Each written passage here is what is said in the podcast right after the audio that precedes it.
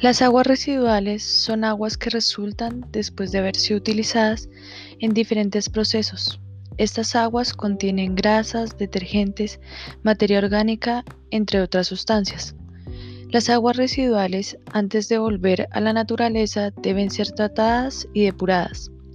Para ello, se conducen a plantas en donde se evalúan ciertos parámetros para su tratamiento. Uno de estos parámetros es el potencial de óxido reducción. Este parámetro nos ayuda especialmente para la desintegración de materia orgánica por medio del tratamiento con microorganismos. Este potencial es la valoración de la capacidad oxidante o reductora del medio y generalmente se mide en milivoltios o voltios. Un valor positivo de potencial redox y que además sea de alta magnitud indica un ambiente favorable para reacciones de oxidación. Pero si por el contrario el valor es negativo, el ambiente es altamente reductor. El metabolismo de los microorganismos aerobios es activo en potenciales redox positivos, mientras que los anaerobios son metabólicamente activos en potenciales redox negativos. Por otro lado, los microorganismos anaerobios demuestran actividad sobre un rango de potencial redox amplio. Si de alguna manera el potencial redox es bajo, los organismos llevarán a cabo reacciones de fermentación.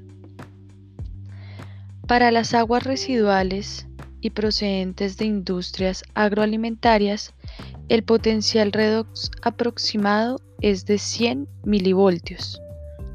Un medio reductor puede ser fosas sépticas o putrefacción en las canalizaciones, entre otros. Estos medios con un potencial redox entre 490 y 590 milivoltios un medio aerobio favorece la oxidación de compuestos orgánicos y cuenta con un valor aproximado de potencial redox de 15 a 25 milivoltios. Los valores de potencial redox entre 130 y 150 milivoltios definen una zona de transición entre un medio aerobio y otro anaerobio. Las valorizaciones pequeñas en el potencial redox pueden ocasionar cambios en la nutrición y fisiología de algunos microorganismos, como el patrón metabólico de una respiración aerobia a una respiración anaerobia.